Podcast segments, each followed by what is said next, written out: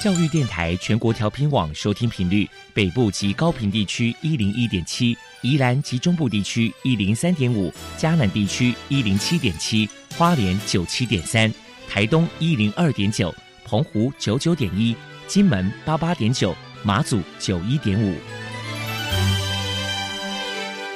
爱是包容，爱是牺牲，爱是分享，爱是服务。因为爱，特殊教育充满了无限的可能。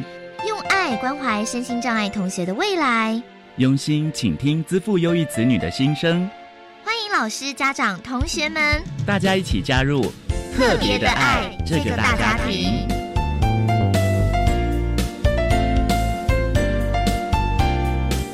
本节目由教育部学生事务及特殊教育司指导，国立教育广播电台监制。欢迎收听。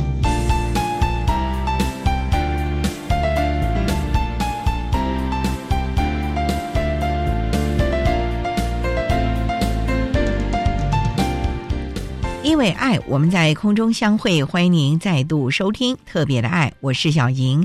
这个节目在每个星期六和星期天的十六点零五分到十七点播出。在今天节目中，将为您安排三个部分。首先，在“爱的小百科”单元里头，波波将为你安排超级发电机单元，为您邀请台中市爱心家园的园长陈怡君陈园长为大家介绍玛利亚社会福利基金会相关庇护性就业的服务，希望提供家长、老师可以做个参考。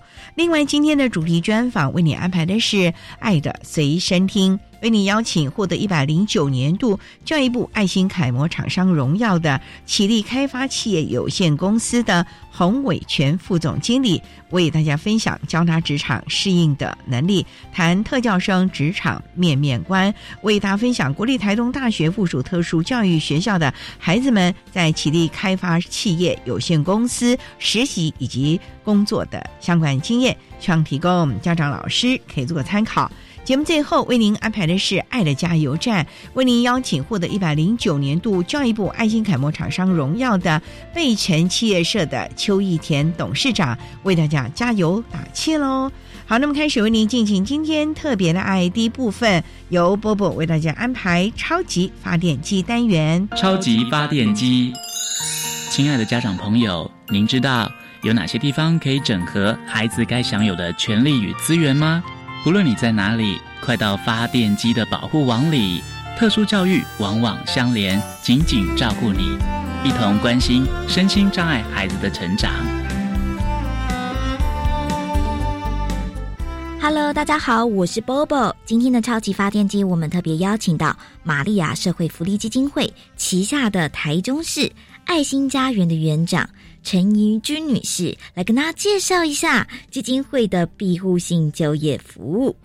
首先，我们先请您来谈一谈玛利亚社会福利基金会在推广庇护性就业服务有多久的时间，还有推广的目的是什么呢？大概是民国九十六年呢，台湾的身心障碍权益保障法颁布之后呢，生权法里面其实有规范的所谓庇护性就业的服务。那玛利亚社会福基金会一直到有以劳动保障的这个方式来为障碍者做这个庇护性就业服务的时候，其实我觉得这是一个新纪元的开始。当时我们就觉得，身障福利机构呢能够成为障碍者的好老板是一件好事，所以呢，我们决定投入这个庇护性就业。所以大概在九六到九八，我们做了一个筹备期。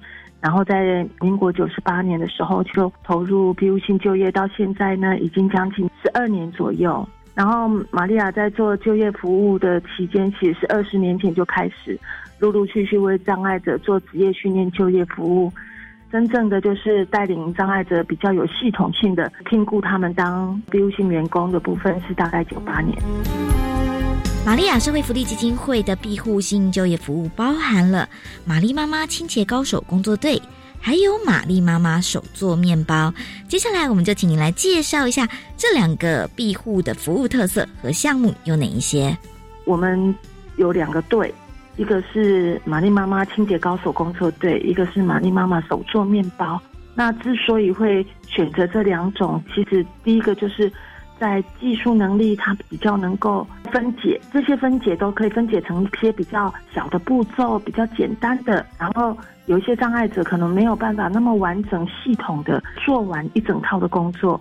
当他能拆解一些小部分的时候，他们可能只是担任其中的一小部分。但是只要他们能够用这样子来工作呢，即使他们在里面就会有他们可以贡献的，就他们有参与，然后慢慢就有训练的机会。那因为清洁工作跟手做面包跟烘焙的工作，其实是我们身为一个人每一天都会用到的东西。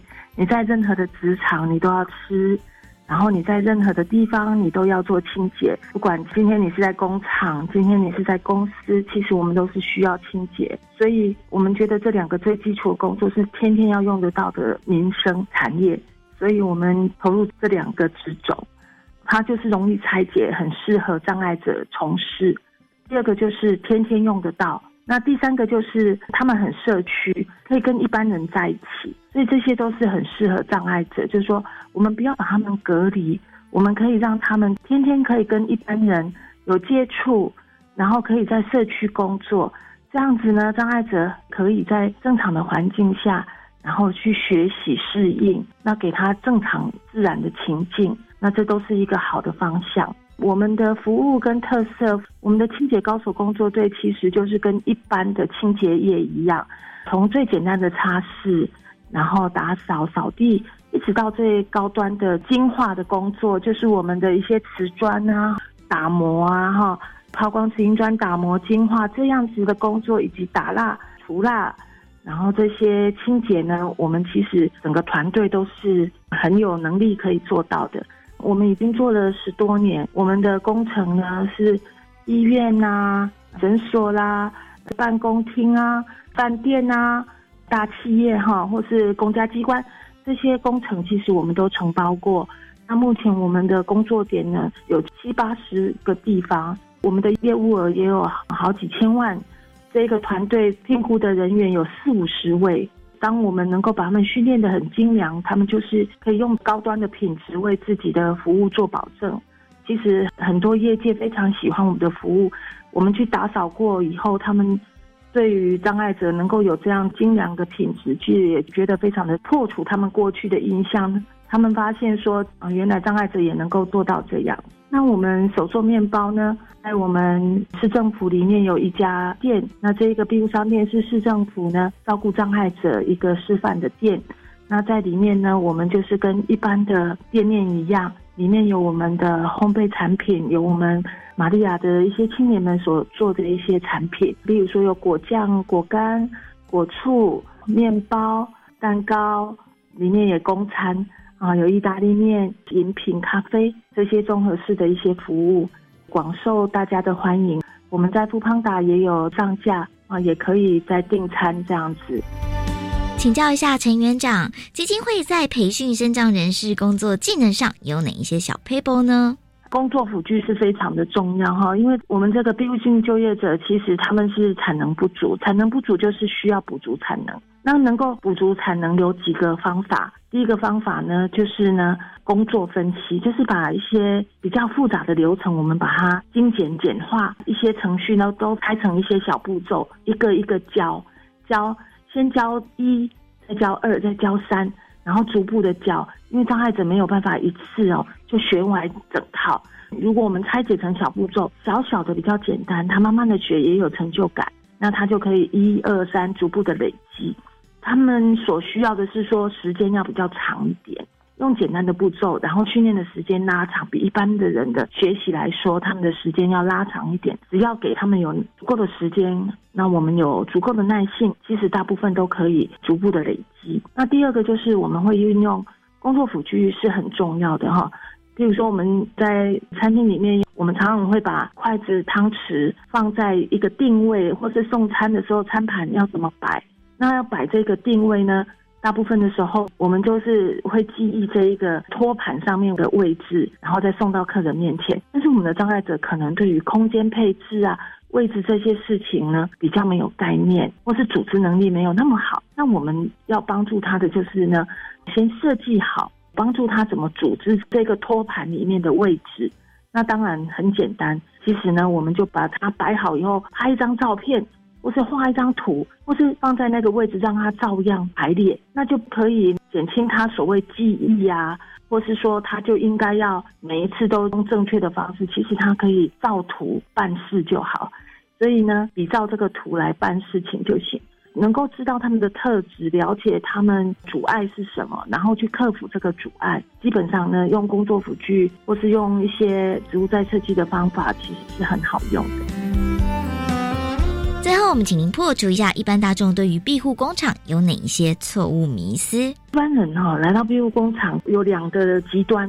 一个就是想说他们都是障碍者，然后呢，他们听他们工作就是以慈善的心在对待他们。有时候呢，他们觉得障碍者就是做不好的话，也是过度的包容，给他过度的包容的时候是说啊，不用啊，他们慢慢做没关系呀，他们做不好啊，就这样吧，或是有缺点也不敢告诉我们，这个工作其实是没有做完整的，或是不到品质的。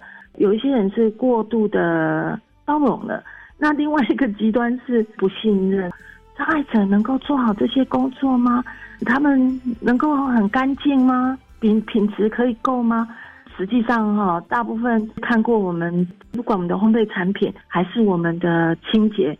即使像我们的烘焙，经过台中米其林一星餐厅哈，就是严之华餐厅的指导的，所以实际上我们的产品品质是非常好的，而且障碍者在所有的过程里面，这个品质管控是很严格，所以我们反而因为为了要帮障碍者做出一个好的品质，付出相对多的一个心力，还有就是要求。另外一方面，比较不信任的人呢，其实可以用用我们的服务，看看我们的产品，相对起来就可以知道说，障碍者其实做的不比市场上的差，甚至来因为要帮障碍者有一个好名声、好形象。我们更重视的是食材的品质，像我们的烘焙面包用的都是法国铁塔奶油，就是因为我们要帮障碍者做出一个好口碑，反而在这方面我们会特别的用心。所以我觉得这两个极端都不是好事。重点就是说，我们怎么正常的看待障碍者所从事的工作，然后呢，帮助他们有自信、有尊严，尊重他们，但不是过度的包容。也不是不信任，我想能够被正常的对待，对障碍者、对工工厂的员工，其实都是相对重要的。非常谢谢台中市爱心家园的园长陈怡君女士接受我们的访问。现在我们就把节目现场交还给主持人小莹。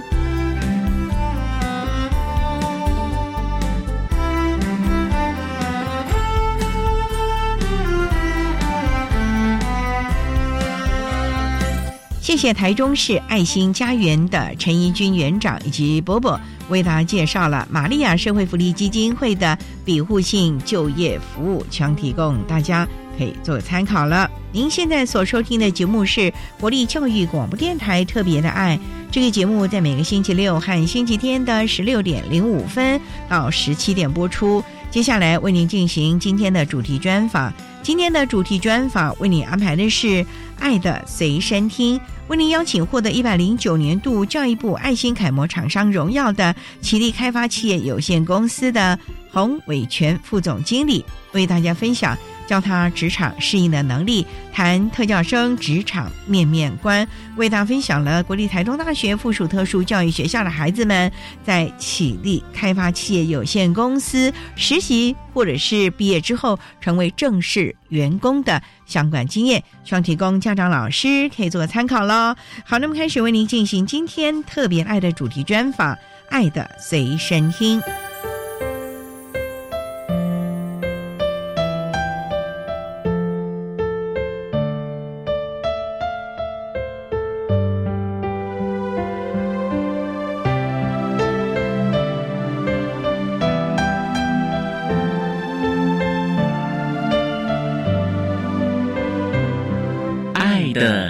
身听。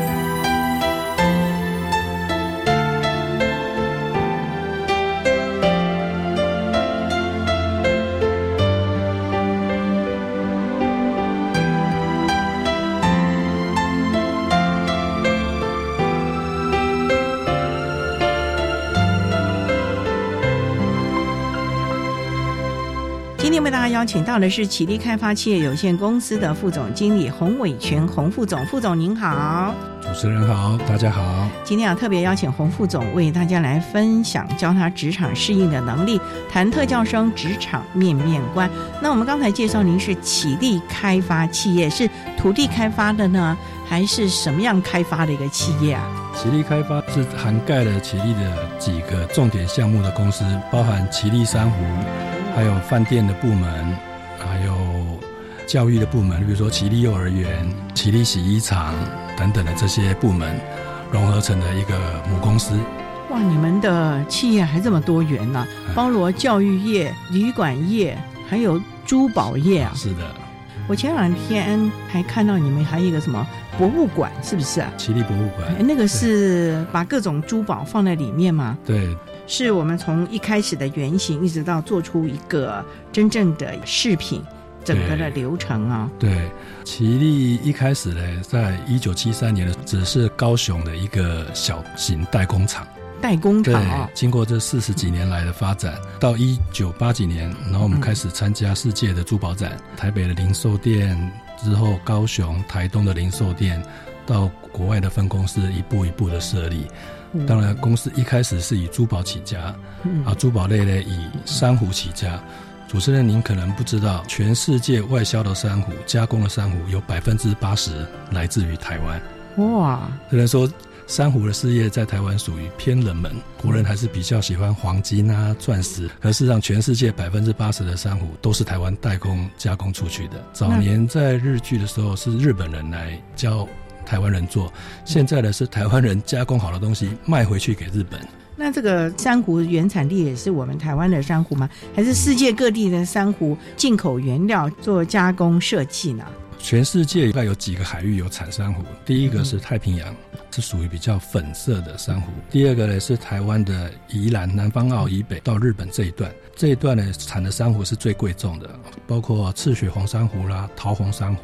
接下来只有在地中海。沿岸，比如说意大利、法国、突尼西亚这边有产一些叫做全红珊瑚。我刚刚讲了，赤血红、全红、桃红、粉红，这个是他们的类似学名的称呼。各个地区产的珊瑚的质地、硬度都不一样，所以也就不同的价钱和设计的方式了。对，也想请教了，起立也有。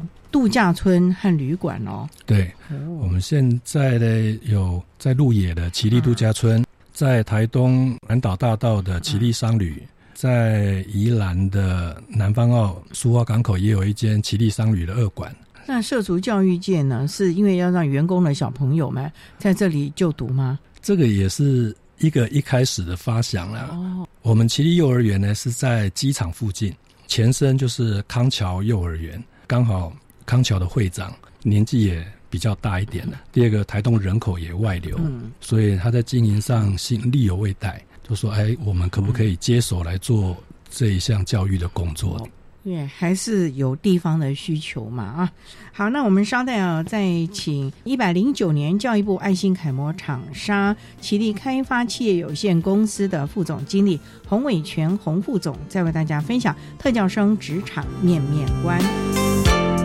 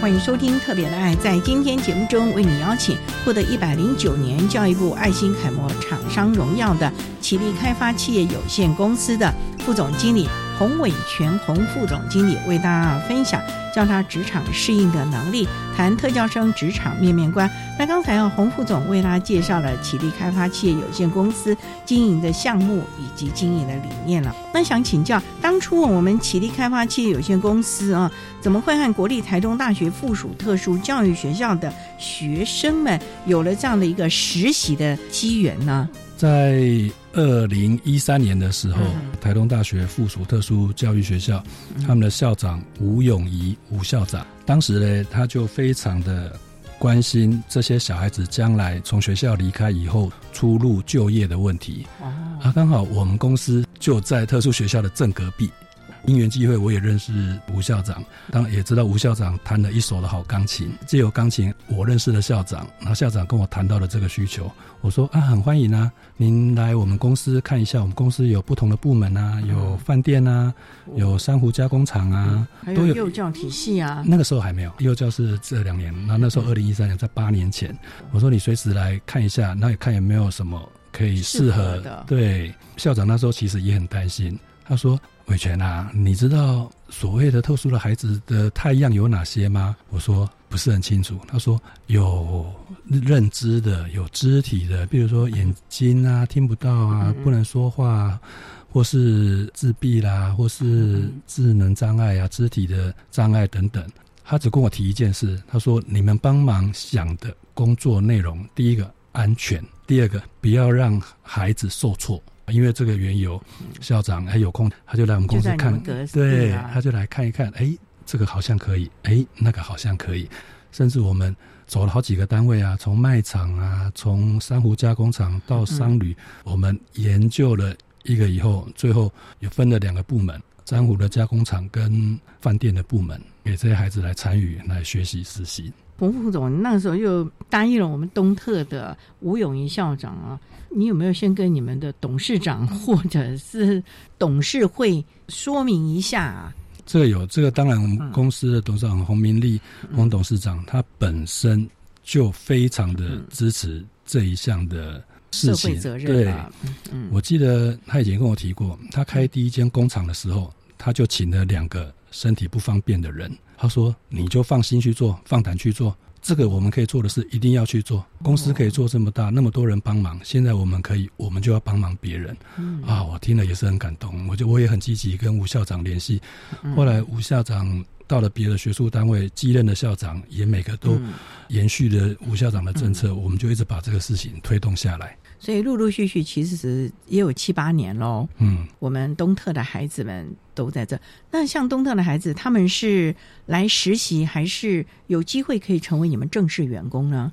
他们一开始来实习，到后来也有一些孩子经由就业服务站正式成为我们的员工。现在饭店还有两位两姐弟啊，两个那两姐弟也蛮有意思的。哦，感觉您好像都跟他们非常的亲近，对，也在工作上辅导，甚至可能在心灵上也会常常跟他们聊聊天，给他们一些正向。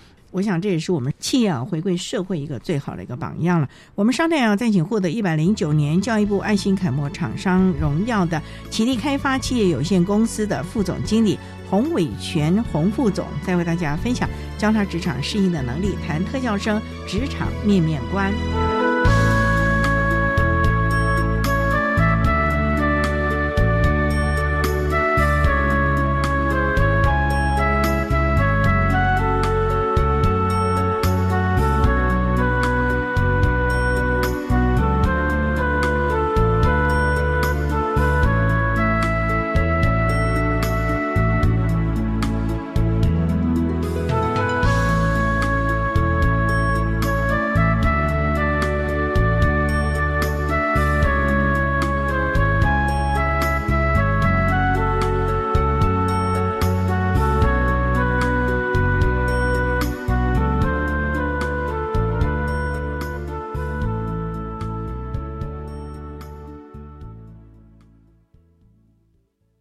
家好，我是与美感教育共舞节目主持人陈碧涵。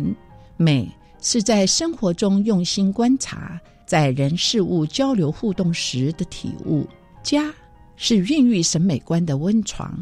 本节目将邀请来宾，带领大家一起来探索美、发现美、接近美。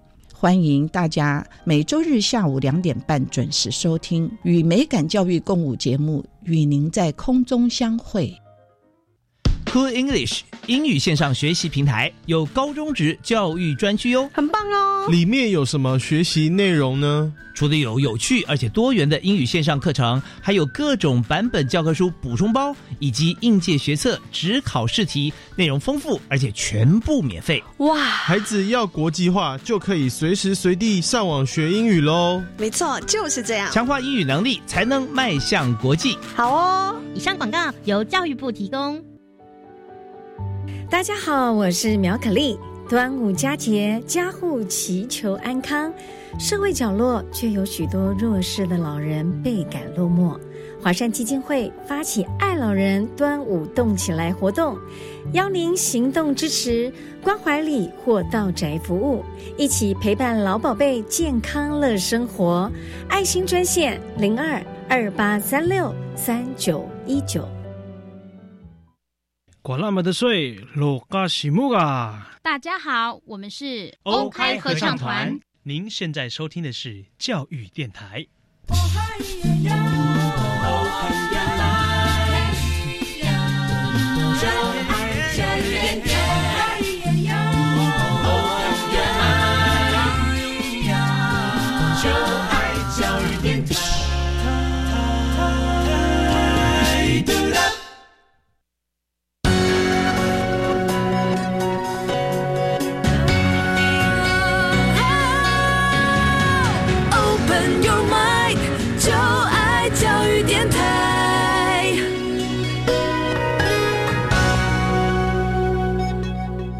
教念台，欢迎收听《特别的爱》这个节目，是在每个星期六和星期天的十六点零五分到十七点播出。在今天节目中，为您邀请获得一百零九年教育部爱心楷模厂商荣耀的启力开发器械有限公司的副总经理。洪伟全洪副总为大家分享教他职场适应的能力，谈特教生职场面面观。那刚才啊，在节目的第一部分，洪副总为他简单介绍了奇力开发企业的相关资讯，以及和我们国立台东大学附属特殊教育学校孩子们实习就业的结缘经验了啊。好了，那也想请教了，那我们这些孩子说，当年跟吴永仪校长走遍了企业集团所有的工作内容。最后选了加工部和饭店，饭店这个。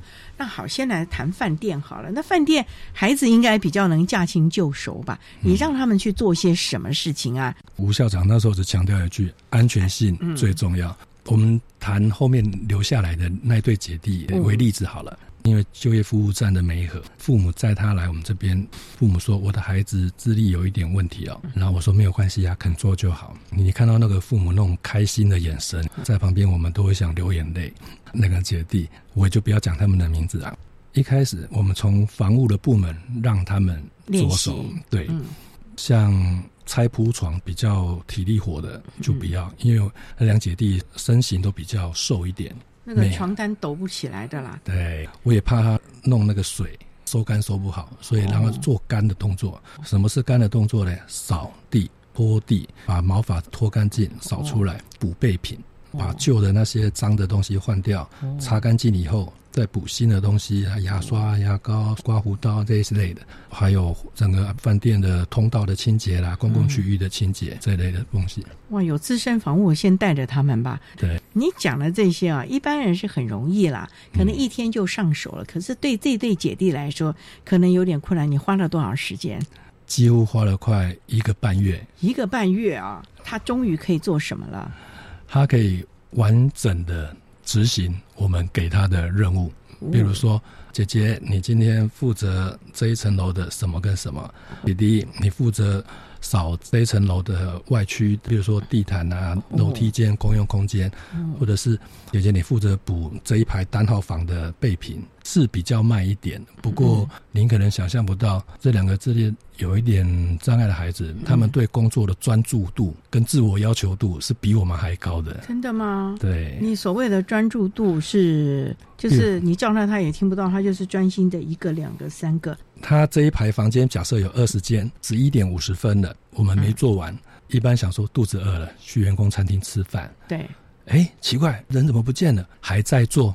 他就是要做完一个段落，他才要休息。哇，对，也就是说，你今天这一层呢，他要把它做完，他才肯。对，这一排他自己给自己早上做这边，我下午就做另外一边。哦，他也不在乎自己几点下班，或许动作比较慢，或许想的没有那么复杂，或许会有一点疏漏的地方，可是你就会感觉到他尊重自己做的事，他也很喜欢自己做的事，甚至。以前我们看过一个客人啊，客人直接跟他讲：“弟弟你好棒哦！”跟他拍拍手这样，哦，你就看他高兴的那个样子，一直很腼腆的点头，看了就很感动。哦，他们还会跟客人会会碰面吗？有的客人早一点来 check in 的话，比如说我们是四点可以进房。如果房间交了出来，客人一两点到，我们也会给他。中间的空档，可能遇到我们的房务员还在整房嘛，他看到那个弟弟在那边弄，就给他鼓励的那种言语，你就就是说，其实很多人都是很和善的，而且包容性很大的。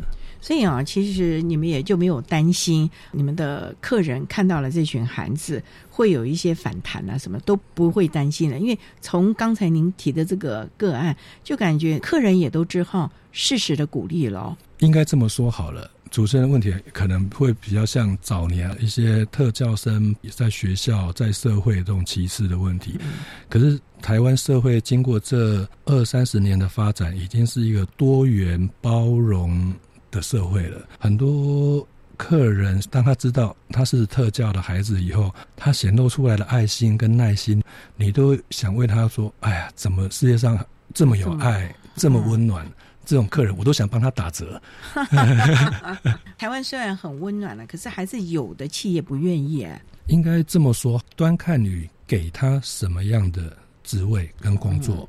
他也许不适合做柜台，也许不适合在厨房炒菜啊，用刀切菜的。可是他有其他的长处啊。他的听力很灵敏啊，他的视觉很灵敏啊。我打个比方，我如果训练他，他帮忙看监视器，这也是一份工作啊。他扫地、拖地、整理一些简单的清洁工作，我们看起来微不足道，他得到很大的满足感啊。他得到了他的薪水啊。啊，你要想，他的父母也会觉得非常的开心啊。其实我都知道一个感觉，每个家里有特教的孩子的父母，就是怕一件事：我走了以后，孩子怎么办？哎这个是每个家父母对，所以我看到第一次弟弟领薪水的时候，妈妈要载他回家，那个眼神有没有？我马上转过头去，因为我眼泪比他早掉下来。哦，妈妈很开心哦。对，他就有点比较放心的感觉了。这对姐弟做了多久了？弟弟现在还在。哦，他姐姐因为情绪的一些问题，现在暂时留停。对，他弟弟一一路都没有离开，学校毕业一直都还在做。哇，那也有五六年喽，超过了。对，而且那弟弟很搞笑了，啊，很搞笑。我们稍待啊，再请我们一百零九年教育部爱心楷模厂商启力开发器有限公司的洪伟全副总经理，再为大家来分享特教生职场面面观喽。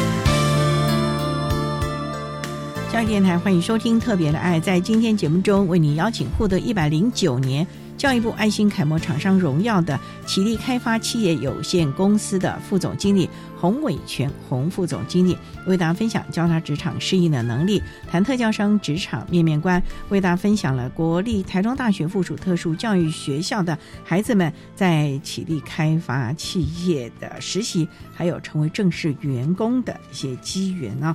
好了，那刚才您提到这对姐弟，当年因为吴永仪校长创校的这个校长他的推荐，所以到了我们启力。弟弟现在还在做。您刚才说这个弟弟也很搞笑，为什么？是这孩子太天真浪漫了吗？这位弟弟呢，他除了智力有一点点问题以外，他的听力也有一点问题，所以呢，他可以选择他不想要听的东西。反正你念我骂我，我就说我听不到。哦，其实他也很聪明了。对，你在他旁边讲，他是听得到的。二三十分贝以下，弄得很小声，他听不到。嗯。可是你站在旁边跟他讲，他是听得到的。哦。可是他会告诉你，我没有听到。那你们怎么办呢？这个在管理上就有问题了。不会啊，其实因为他做了很久，跟我们所有的同仁，包括房屋的同仁，都很熟悉。我们的防务同仁也常常讲啊，这位弟弟是我的天使啊。哦，他有时候对我的那种窝心，我的子女都没有办法做到像他这样。所谓的窝心是做到怎么了？好累哦，阿姨你喝水。他说我的子女都没有他这么贴心跟孝顺。他回来只会说妈你饭煮好了没？我饿死了。一些防务同仁在跟我说，副总，我因为他我学了很多，我也。很包容，因为有的房屋的同仁个性很急，还要赶房间嘛。对呀，因为客人要住进来啊。因为你们退房时间大概是退房是十一点，check in 的话是下午四点。当然，客人 late check 啊 late check out 的比较晚一点，或是早来，我们有房间，我们都会满足客人。说实在的，因为有这个时间的压力了嘛，尤其旺季的时候，难免就会语气急点。那我们这个弟弟会不会又假装听不见？他改变了所有的人。哦，怎么说呢？他让所有的人变得更有耐心。对，有时候觉得说是他改变了大家，还是大家改变了他，我自己都分不清楚。可是这个团队呢，以前啊容易说，哎呀，我们几个人比较好，我们打个小圈圈。现在没有了。哦，现在没了。现在大家都一团和气，甚至有时候他们来度假村帮忙，谁都不会管谁有没有上车，大家只会找一个人，滴滴的上车了没？大家都关心他了。对，就生怕他走丢了。是让他第一个会上车的。为什么他会？他怕被拉下来。好可爱哦！可是大家都不会忘记他的啊。我说你干嘛？没有，我要看弟弟没有上车啊。嗯，长青不是在车上吗？哦，看弟弟有没有上车啊？其实也让大家感觉到了同人之间的感情都很好了。也无形中，就像你讲的，大家都比较慢了吗？不会像那个火爆那么的急了吧？应该说更包容了，更融洽了。是包容弟弟呢，还是所有的团队？整个团队的气氛更包容。一开始是由弟弟产生的，因为大家要包容他，要教他，所以大家都放慢脚步，对，放慢语气。哎，然后就说他的听力啊跟智力有一点点小问题，大家知道了以后，也你苛责他。也也没用啊，你也于心不忍啊。对啊，但当他相处久了以后的那种贴心、那一种和乐、那一种感觉以后，反而整个团队的气氛就就拉上来了。你不要花时间在想那些有的没有的，全心在团队的话，整个团队的战力自然就往上提升了。所以你有没有觉得啊？其实像这些孩子，就是因为单纯，不晓得也不知道职场上的一些尔虞我诈，什么小圈圈啊、小团体之类的，反正他就是一视同仁。也就是因为这种单纯，其实也影响了其他的同仁。大家就真的把这个当做自己的家、自己的工作，大家一起是一个团队了，而不再像过去那种好像分散战力的那种感觉了。对，几个人小团体互相的在那边心机啊、心眼啊，现在应该都不会了吧？不会，哇，会让弟弟生气的只有他自己。为什么？他会觉得自己做的不够好。我有一次啊，就看他在门口扫地。啊，他跟姐姐快要扫好的时候，扫落叶嘛，突然一阵风吹过来，又掉了一地。姐姐就不高兴，就把扫把一丢，两个人就是有点苦恼的那个样子啊。啊，我就跟他说，没关系啊，我们还有时间再扫，再扫一下嘛，没所谓的啦。啊，时间到该休息就休息啊。我发现了，没有人有办法让他生气，除了他自己。因为他对自己的要求比我们要求他还高，我都觉得有一点点落叶有什么关系？他不行，它要一片落叶它它就要扫得很干净。问题是风 你不能禁止它。对啊，像十一月到二月这种东北季风强的时候，我那个落叶是很快的。那那不就是天天生闷气了，然后就天天在那边饭也不吃了，也不下班了。倒是不至于啦，因为慢慢久了习惯，说哎，其实不用那个，你有没有扫，别人一看就知道了嘛。打个比方就好，我怎么知道员工有没有认真的去扫地？我只要看叶子，新掉的叶子会比较翠绿，隔天风干了会变黄，所以那很明显的嘛。这也是领导预测的这个 mega 了啊！我也学了一招了。好，那我们稍待啊，再请获得一百零九年教育部爱心楷模厂商启力开发企业有限公司的副总经理洪伟全洪副总，再为大家分享教他职场适应的能力，谈特教生职场面面观，为大家分享了国立台中大学附属特殊教育学校的孩子们在启力开发企业有限公司工作的情形喽。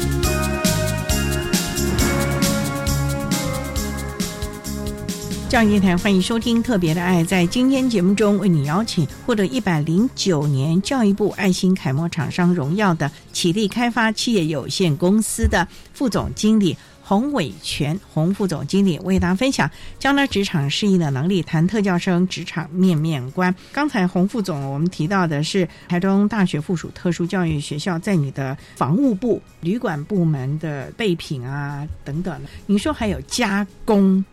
珊瑚的加工啊，哦，对，那边也有孩子，那他做什么？磨那个珊瑚吗？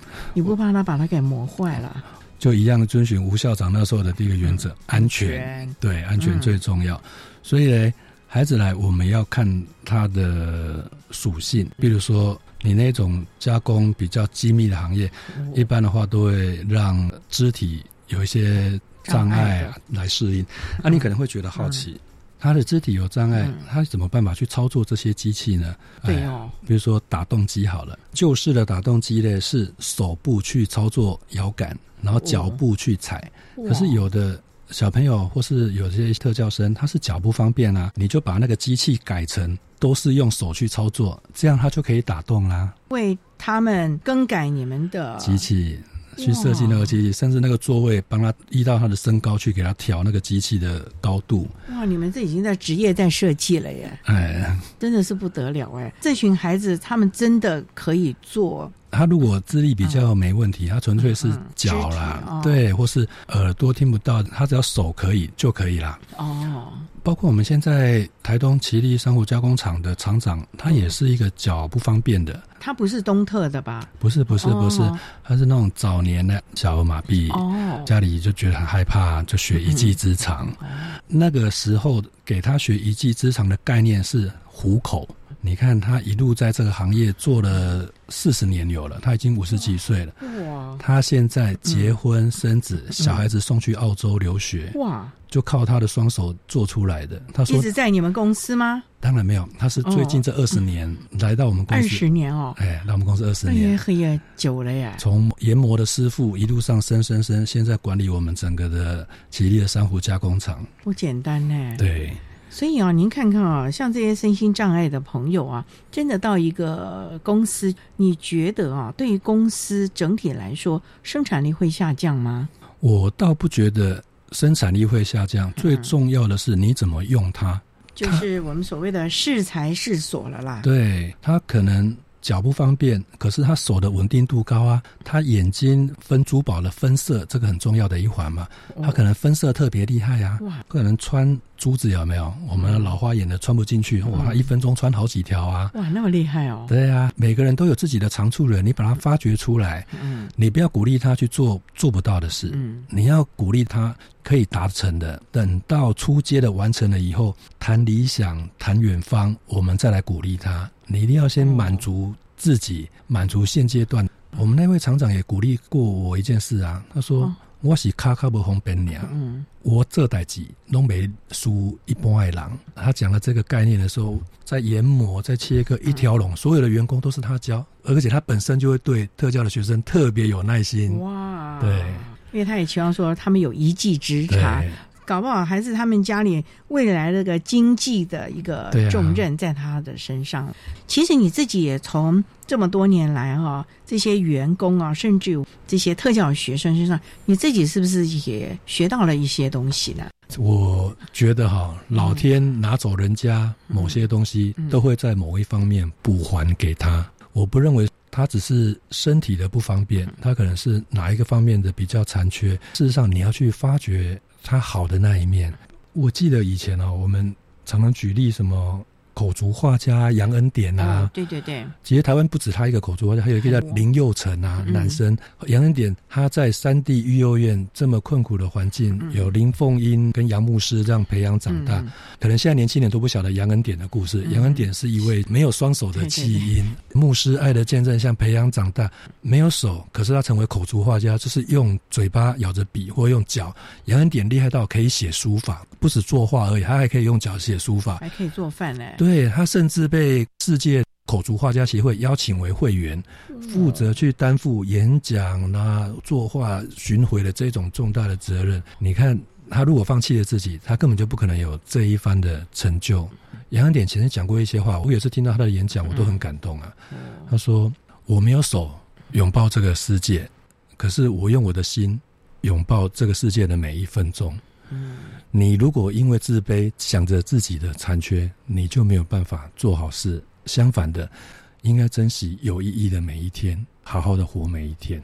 用心拥抱世界啊！其实我们这些特教的孩子啊，真的，你只要给他机会，他一定都可以做得好，而且会会做到超乎你们要求的。因为奇力开发企业有限公司这么多年的经验呢，你有没有觉得有时候比这个一般员工还好用啊？对啊，好像好多禁用特教生的企业主啊，都会这样跟我们讲说：“哦，真的是太好了，而且比那一般的员工还忠诚。”而且不会在那边偷懒，搞一些小动作。可能现在社会有多元了，现在有一些年轻的朋友要来上班，他可能早上一开始兴致勃勃，吃完午饭人就消失了。哇！一通简讯也不传，打电话说：“哎，你怎么啦？”呃，我可能不适合这一份工作，我就不来了。我说：“哦，那你应该跟你的干部啊讲一下嘛，不是这样不告而别。”对啊，我们可能想说你是不是哎呀出了什么事对对，去用餐干嘛摔车啊什么的，会担心嘛。这些特教孩子就不会有这个问题。他时间到，他就在那边等等着你。接下来我们去哪边啊？接下来我去哪边？等到弄得好了，要妈妈说：“哎，妈妈叫他下班了，不要弄了，好不好？长命功夫长命做，做不完的啦，明天再做啦。”妈妈说：“走了，回家了。”我还拜托他妈妈把他叫回去呢。哇！哎，所以这些孩子真的是非常的单纯哦。他们很珍惜机会，而且很努力在证明自己。不过您刚才也提到了，妈妈也是很认真的，愿意给孩子机会。虽然刚开始也不知道孩子能不能做得很长久，可是妈妈的观念愿意让孩子去尝试，这也是可能很多家长要适当的放手，让孩子成长嘛，在这个职场上去历练了吧。对，像台东这边有一位孙中光，孙爸哦，孙爸，他本来是一个学校的校工，退下来以后成立了自闭儿关怀协会。嗯，他们成立的这个宗旨呢，就是我刚才提过了，有父母担心自己比孩子早走，对，所以他成立了这个协会，共办家园。共办家园的目的呢，是要让这些孩子可以自给自足。像孙爸他们那边是卖米，对，卖一些蛋黄酥啦这类东西。我有时候去协会去走一走看看啊。你说那些自闭的孩子嘛，我也有一点不太相信，很有礼貌啊。哦，进去就叔叔好，每个都很有规律的装米包装什么，甚至我要走了还会跑出来跟我说：“叔叔你要走了。”有礼貌。对呀，就是天下父母心，我们是知道的，所以我们也希望不管是社会啦。我甚至有时候一个很天马行空的想法跟主持人分享，我就觉得说，孙爸的这种共办家园的方式，政府应该多鼓励，甚至政府成立共办家园，统一派车载他们来工作，晚上再统一接送回去。孩子有工作，他可以自己缴一点点的房租啊，对，政府负担也不会过大，什么他可以存钱啊，对，父母也放心啊。对企业，它有一批生力军啊，这是一个三赢的方式啊，这是我那时候一个很天马行空的想法。当然了，公部门啊要能够先率先了。那当然，我们也希望企业界能够试出更多的机会给我们这群孩子了。不过呢，孩子在这个养成的教育当中也是非常重要，父母要适当的放手，给孩子们正确的。观念了啊！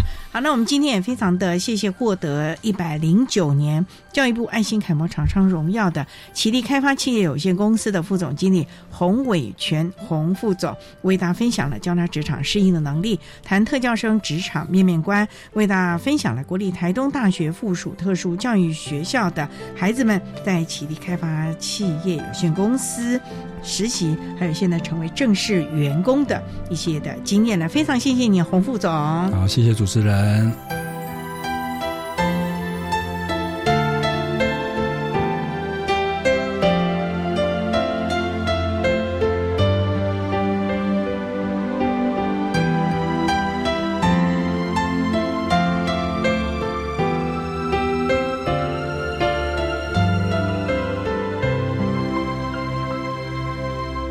获得一百零九年度教育部爱心楷模厂商荣耀的启力开发企业有限公司的洪伟全副总经理，为大家分享了国立台东大学附属特殊教育学校的孩子们在启力开发企业实习或者是相关工作的机会，也希望提供大家可以做个参考喽。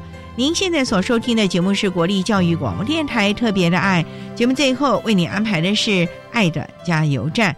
为您邀请获得一百零九年度教育部爱心楷模厂商荣耀的贝城企业社的邱义田董事长，为大家加油打气喽！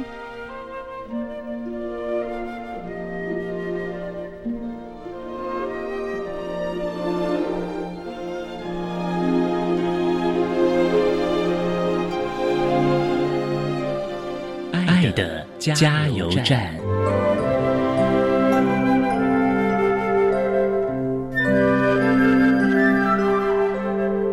各位听众，大家好，我是教育部一百零九年爱心楷模厂商贝城企业社的董事长邱一田，我也是陈良国际事业有限公司的总经理，也是陈良国际事业有限公司互设庇护工厂的技术指导员，也是互社信良爱心庇护商行的行销组长。友善真的是不是嘴巴说说的。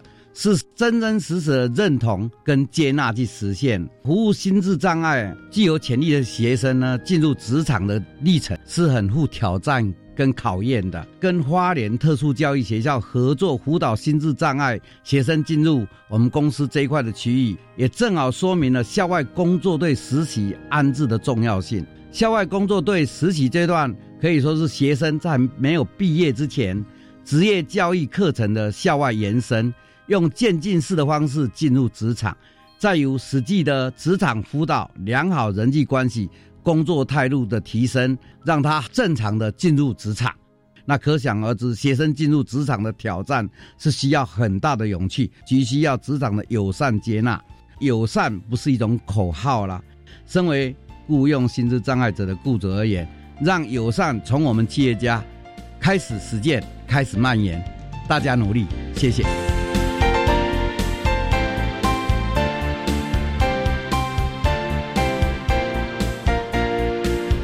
节目就为您进行到这儿了，感谢你的收听。在明天节目中，为您邀请获得一百零九年度教育部爱心楷模厂商荣耀的贝城企业社的邱义田董事长，为大家分享适当的坚持，谈企业对特教生的期望以及接纳的方式，为大家分享了国立花莲特殊教育学校的孩子们在贝城企业社实习以及成为员工的相关经验，希望提供大家可以做个参考了。